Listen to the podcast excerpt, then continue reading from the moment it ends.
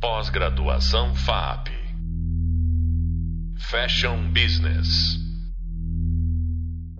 No Hub de Leitura e na nossa segunda videoaula, eu disse para o, o, que para o marketing o valor não se refere apenas ao preço, ou ao que poderia ser chamado de, vamos dizer, preço justo. E a questão é, o que é valor para o cliente? Ele varia de acordo com o segmento, o país, ou ainda momento da compra. Nesse podcast, eu e o Alberto Iar vamos falar sobre o que é valor para os consumidores de moda hoje no Brasil.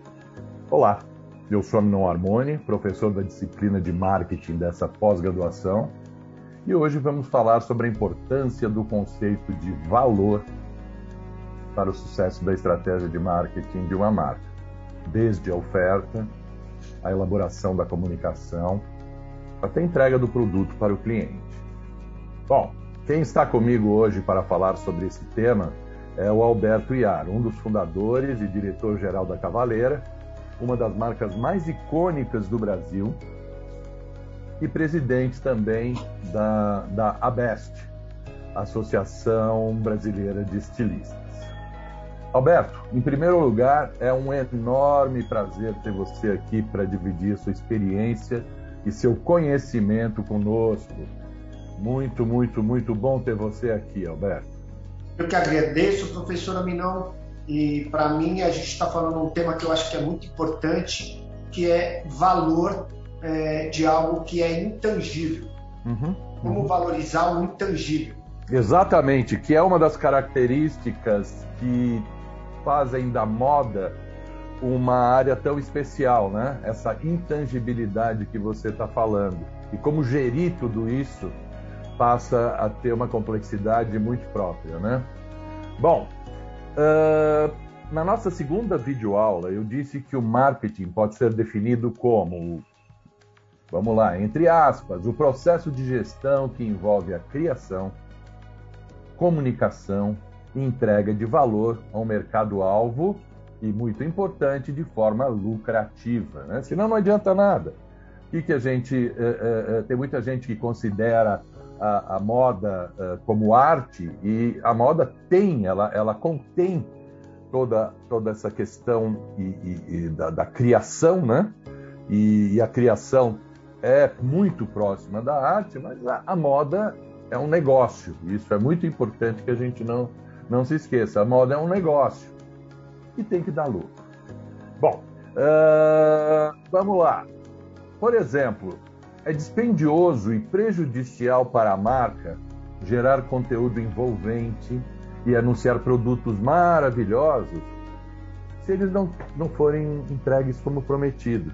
Né? Você, você vai lá e faz uh, uh, uh, mil promessas, isso acontece com muitas marcas, né? E, e quando o, o cliente chega, não é exatamente isso que ele encontra, e isso realmente não é nada bom. Né? Da mesma forma, se a experiência online for de produtos físicos que não correspondem aos níveis de qualidade esperados pelos clientes, foi o que eu acabei de falar, ou se o serviço não estiver de acordo com o padrão desejado. Então o valor não, não será entregue. Né? Nesse caso, o valor está ligado ao serviço que uma empresa eh, pode prestar uh, a cada etapa da jornada de compra e a experiência e satisfação global do cliente. Lembrando que o que quer que seja entregue não só deve oferecer valor para os consumidores, como também deve criar lucro e valor para o negócio. Né? Uma outra dimensão, e isso foi o que o Alberto acabou de, de trazer para nós, essa dimensão é a dimensão imaterial né, da percepção de valor do consumidor de moda. E dentro disso entra muito, é muito importante a narrativa ou a relevância da história que a marca tem para, para contar. E isso é uma das coisas que realmente a, a Cavaleira tem muito. Por isso que eu fiquei tão contente do Alberto ter, né? Alberto, aceito, aceito essa uh, esse bate-papo nosso. Né? As empresas de moda mostram e contam suas histórias nas passarelas, né, em cada desfile, nas vitrines, na exposição dos produtos na loja, na internet. Né? E essa narrativa também inclui o valor que a marca comunica aos clientes por meio das várias mídias sociais e tradicionais. Estamos falando aqui de promoção, propaganda e tudo isso, uh, que não necessariamente incluem as mídias sociais. A narrativa, essa narrativa, ela forja, né? ela, ela, ela, ela cria uma conexão emocional que as marcas precisam para sustentar a lealdade né, do, do, dos clientes e o crescimento, que é uma das, uh, um dos objetivos né, de, de, uma, de qualquer marca. Uh, aumentar o retorno e, e, continuar crescendo. Esses são os grandes desafios. Né?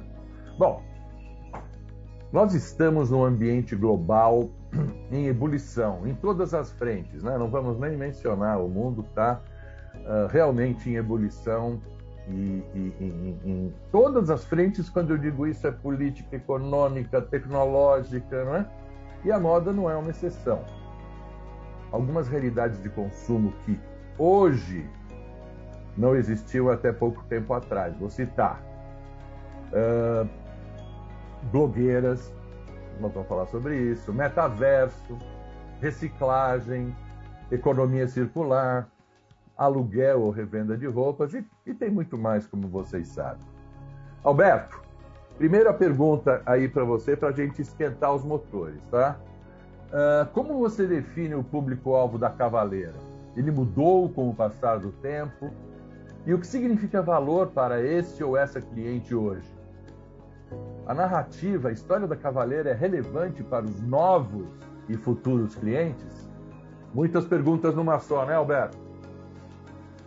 Na verdade, a minha professora, ela, elas estão interligadas, né? Porque quando você pega uma marca que tem 27 anos, você imagina que hoje eu tenho um consumidor que ele, ele não, não, não havia nascido quando a marca foi fundada e, e entender toda essa composição que envolve a história da marca, é, é, importante, mas eu, eu, eu acredito que esse é o nosso objetivo, é estar sempre conectado com, com algo que é como se fosse a, a marca nasceu da música, né? Então é como se fosse a música. Né? Então eu dou um exemplo muito claro que independentemente do tempo que tem o Rolling Stones ou, ou que tem Led Zeppelin, eles continuam lotando estádios com pessoas saudosistas que têm a nossa idade e pessoas novas que, que gostam de uma boa música. É, independentemente disso, não significa que elas não gostam das músicas atuais né? Mas o, o, o, rock, que é o berço da cavaleira, ele é um bom exemplo disso. Né? Então a gente tem que estar aí conectado com o que esse cliente acima de 40 anos, que viu a marca nascer, que gosta da marca desde a sua adolescência, quer, né? e um público novo que hoje, por exemplo, está conectado com as novas tendências musicais e culturais do seu país. Porque moda para mim é cultura, né? uhum. né? cultura de cada lugar. É, você imagina como que você faria uma moda brasileira para ser vista em Angola, independentemente dos dois países falarem a mesma língua. Né? Teria uma dificuldade muito grande porque o estilo musical é outro, as referências culturais são outras. Né? Uhum. Então a gente é, procura é, trabalhar muito isso o tempo todo dentro da cavaleira. Muito bom, viu? É, é e, e essa história da música é muito forte, né? Eu vejo que você uh, tem sempre procurado apoiar uh, e trazer uh, os, os, as, as, novas tendências musicais para o universo da Cavaleira, ajudando inclusive alguns novos. Eu acho isso que tem muito a ver com a marca, é muito bacana essa, essa. Eu concordo totalmente com você. Moda é cultura, né? Completamente inserido na, na, na, cultura e sempre foi. Né? Me fala uma coisa, essa, essa grande discussão né, que está mexendo com a indústria da moda, ou seja, loja física, loja virtual, né, toda essa questão. Qual a importância para o teu cliente da loja física né, e a compra online, na sua opinião, uh, se não vai substituir totalmente, mas vai ser majoritária na compra presen do que a compra presencial? eu acho que os dois são importantes no sentido de que você tem a, a palavra que já é chavão, que é o Omnichannel, né? Então, você tem que estar trabalhando todas as frentes, que sejam tanto na, na, na venda online quanto a, a, loja física, ela é importante. A, a, loja física ela tem que servir como uma experiência, né? Você tem a loja física para promover uma experiência, para a pessoa contar a história da marca, né? A, a online é, é, o cliente que vai descobrir né, o que ele quer da marca. Às vezes ele é impactado por alguma, é, é, alguma referência que uhum. ele tem a marca, ele pode pesquisar e depois ir atrás é, da onde ele consegue consumir aquele produto que ele quer. É, no nosso caso, é, as duas frentes são muito importantes. Uhum. E é, é, essas duas experiências. Mas eu, eu acredito também numa experiência que eu vejo acontecendo muito, que a gente tinha um problema com a moda, que era uma, uma loja com multiconceitos. Né? Isso tende a diminuir. Né? Você pode ter uma loja de multimarca, mas com um conceito só, né? buscando atingir um, público-alvo definido. Essas lojas vão ser as lojas que vão ter mais sucesso, porque elas vão conseguir atrair o público é, que se identifica com a identidade das lojas. Né? E, e, no entanto, que você vê marcas e lojas que tem, são monomarcas, mas que agora começam a trabalhar com outras marcas para poder atingir uma fatia do mercado que elas não conseguiam atingir. É bem interessante isso. A uhum. minha loja, eu posso ter alguma outra marca, mesmo sendo marca loja própria, ela ter algumas marcas que podem é, é, atrair um público é, dessa outra marca para compor o look dela. Uhum. Isso, é, isso é bem, bem interessante e acontece, como você mesmo disse, uh, dos dois lados, né? Você tem. Uh, isso é talvez seja até antigo quando a gente fala das antigas lojas de departamento que a gente tinha aqui, mas eu digo hoje que existem ainda uh, uh, e muito fortes, com alguns problemas também, mas na, na, Europa e nos Estados Unidos, onde você tem vários universos. Mas o que você está falando é o seguinte: é uma coisa mais voltada para o consumidor, né? onde esse universo vai falar com o consumidor e que permite que essas marcas uh, uh, estejam presentes. Eu acho isso bem interessante. Quero fazer uma pergunta importante para você que a gente conversou um pouquinho antes uh, do início aqui do nosso podcast. Qual é o papel das blogueiras na moda de hoje, Roberto? Na sua opinião, claro. Eu acho que as blogueiras hoje mudaram de, de termo, né? Elas são influenciadoras, né? Uhum. A palavra blogueira meio que saiu do nosso dicionário para entrar é, a palavra influenciadora. É, na verdade, é, a, existia uma característica da moda que part, part, é, era como se houvesse a arrogância de cada criador ou de cada marca em passar aquilo para o consumidor e o consumidor se sentia até intimidado. A influenciadora, ela, ela chega muito mais perto do consumidor. O consumidor se vê mais conectado com a maneira que essa influenciadora se veste, se comporta e o que, que ela quer passar é, para quem está observando, seguindo ela. Gera uma identificação, é isso que você está dizendo, né? É, é, o, o, cliente se identifica com aquela pessoa, né?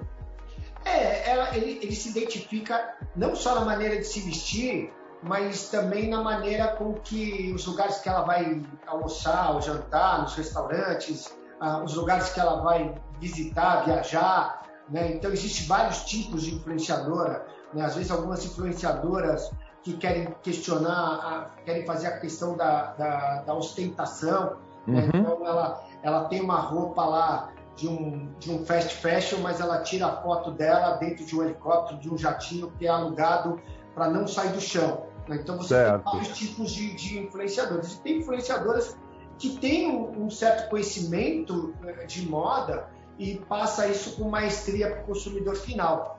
Né? E o consumidor se sente falando, pô, é, é, é, isso que eu preciso. Seria quase como um personal stylist virtual. Uhum. Né? Então, isso, essa tendência ela é forte, ela veio para ficar e, e, eu não acredito que isso faz parte hoje do cenário da moda. É, e, né, e, e, em várias áreas, né, mas principalmente na moda, né? E uma outra coisa, eu acho que aqui já para fazer um, um, um, apanhado é uma pena é, que a gente não possa ficar falando o dia inteiro, né? Uh, mas a moda brasileira será competitiva no futuro, globalmente? Eu acho muito difícil, porque a gente tem aí, é, querendo ou não, a, a política econômica, né, as propostas de comportamento político influenciam em todo o comportamento econômico de qualquer segmento. É, e, e, eu, como presidente até da BEST, numa conversa que eu tive com o presidente do Senado, eu percebia que, como presidente do Senado, ele não entendia nada do nosso setor. Se ele não entende nada do nosso setor e não sabe a importância do nosso setor, isso significa que a gente nunca vai estar é, tendo essa competitividade. Eu, como presidente da Best, eu vejo que a gente exporta, né? É, moda praia é algo forte. É, você vê é, que é interessante, né? Você ter a parte de joias com muita força, moda praia com muita força, mas a, a parte de vestuário, é, ela tem uma certa fragilidade na sua exportação, porque a gente não tem um mercado competitivo, a gente não tem matérias-primas para poder competir com o mundo. Né? Uhum. Nós não temos políticas de importação para esse setor, nós não temos políticas é, de industriais para esse setor. Então, com certeza, a gente não consegue ser competitivo com o mundo. É, o mundo gosta do Brasil, o mundo gosta dessa energia que o Brasil tem, mas é. o mundo entende que se você não for competitivo em todas as áreas, não adianta. Né? É. Então, é, a política faz, é, ela tem uma importância muito grande e a gente não tem nenhuma representatividade é, junto aos, ao, ao, governo para explicar a importância da moda é, como economia criativa. Né? Sempre, uhum. Por exemplo, é, quando você assiste um filme, né, a importância da indumentária né, dentro uhum. do filme ela é significativa.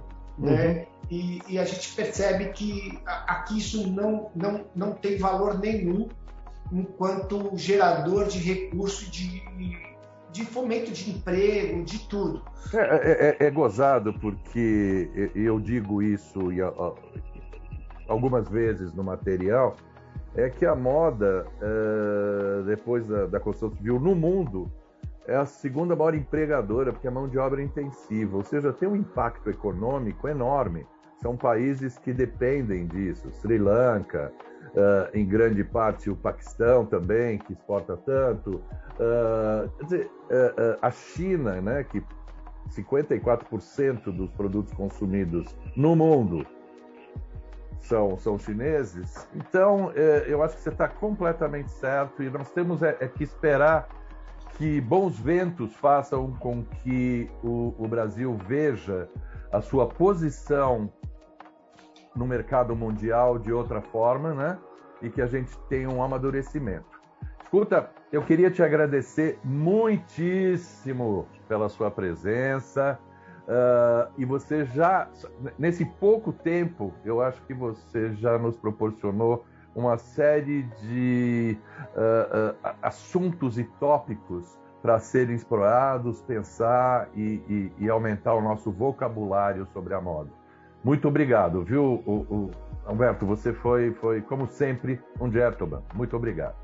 Eu que agradeço, professor. Espero ter sido útil e fico à disposição de vocês aí quando precisarem. Muito, muito, muito obrigado de novo, viu? E olha que a gente vai uh, uh, usar essa oferta uh, simpática. Bom, nós discutimos aqui a importância do processo que envolve a criação e entrega de valor para o cliente na estratégia de marketing e, por consequência, no sucesso e insucesso de uma, de uma marca de moda. Discutimos aqui a importância do processo da criação e entrega de valor para o cliente. De, uma, de, de, de várias formas, né? esse processo tem, tem se transformado muito. Falamos sobre isso e também falamos sobre algumas questões uh, macroeconômicas que envolvem uh, o setor da moda. No próximo podcast, também relacionado à segunda videoaula da disciplina, vamos falar sobre a transformação da indústria da, indústria da moda, tradicionalmente baseada em produtos, para uma indústria centrada em pessoas e serviços. Até breve. Pós-graduação FAP Fashion Business.